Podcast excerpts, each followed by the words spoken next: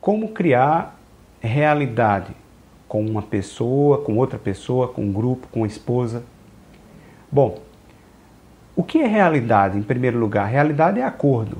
Né? Se eu tenho um acordo é, com você, é, que aqui atrás de mim tem uma bola flutuando, nós temos uma realidade.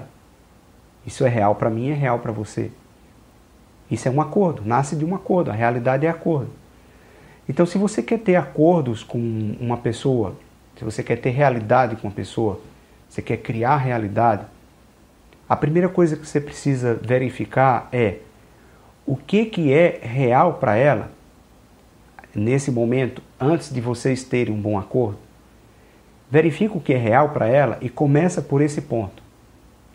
Então, o que é que tem próximo dela, que ela tem uma boa realidade, e começa a falar sobre essa coisa, porque se você está percebendo a existência dessa coisa próxima dela, pode ser uma pessoa, pode ser uma ideia, pode ser uma, uma circunstância, vocês podem inclusive ter alguns pontos em comum. Se você começa a falar por essa coisa que é comum a vocês dois, você já está criando uma ponte chamada realidade. Quando você usa a comunicação para trabalhar e construir realidade, o próximo ponto que vai aparecer, que vai acontecer, e isso é resultante dessas duas coisas que eu falei, é a afinidade.